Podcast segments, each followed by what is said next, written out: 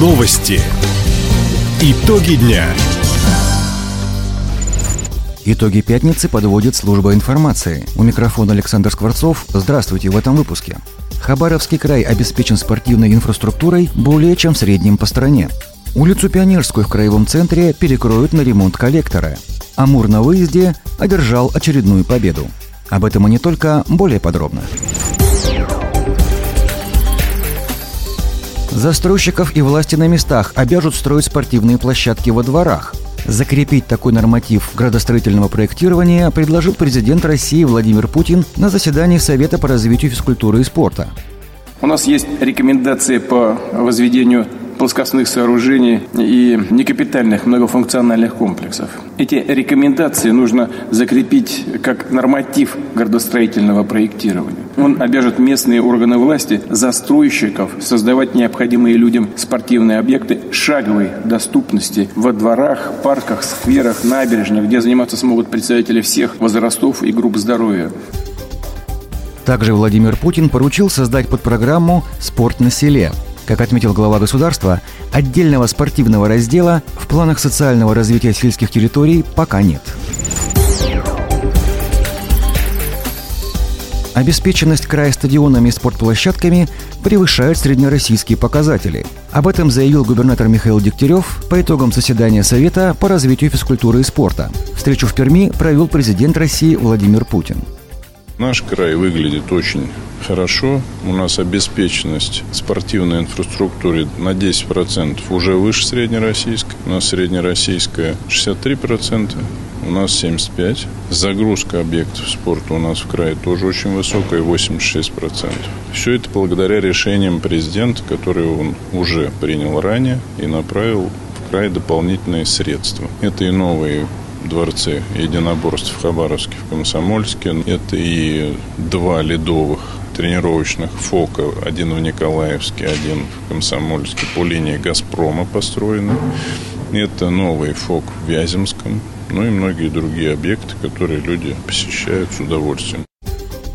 Как отметил президент России Владимир Путин, сегодня систематически занимаются спортом 53% граждан страны. Задача к 2030 году – довести этот показатель до 70%.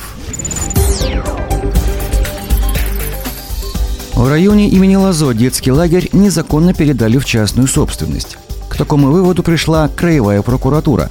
Речь идет о лагере Искарка в Переяславке – по данным ведомства, в результате акционирования и приватизации завода «Амуркабель» новые организации последовательно заключали ничтожные сделки. Это позволило неправомерно передать в частную собственность земельный участок площадью почти 8 гектаров, на котором находится детское учреждение.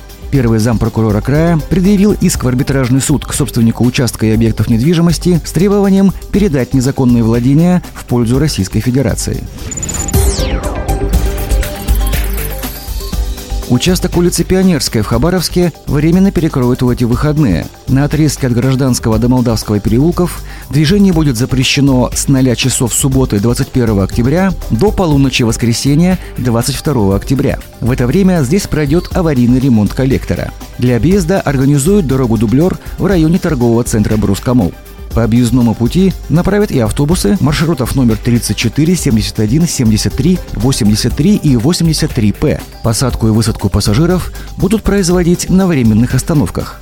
После завершения аварийного ремонта общественный транспорт пойдет по обычной схеме.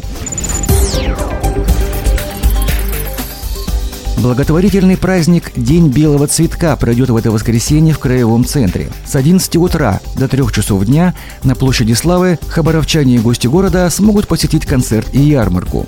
Фонд Елисаветинско-Сергиевское просветительское общество специально доставит в Хабаровск книжный киоск с уникальными изданиями. Все собранные средства направят в пользу семей участников специальной военной операции из Хабаровского края. Также на празднике будет работать выставка «Русские миссионеры». Она расскажет об истории русского миссионерства, подвижниках и святых. Напомним, праздник День Белого Цветка пройдет в Хабаровске 22 октября с 11 до 15 часов на площади Славы. Хоккеисты «Амура» продолжили победную серию. Накануне «Тигры» в Екатеринбурге переиграли местный автомобилист 3-1. Главный тренер «Амура» Андрей Мартемьянов отметил игру в меньшинстве и вратаря Игоря Бабкова. Хорошая игра с обеих команд. Парни хорошие голы забили в большинстве, в меньшинстве и в равных составах. Хотел отметить игру вратаря. Все-таки игре тяжело было входить. Он фактически полноценная первая игра за сезон. Я считаю, что очень добротно отыграл. Ну и команда очень много блокированных бросков была. В обороне играли четко по счету и добились того, чего хотели.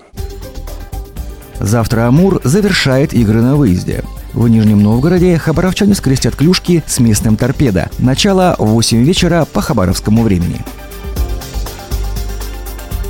Таковы итоги пятницы. У микрофона был Александр Скворцов. Всего доброго и до встречи в эфире.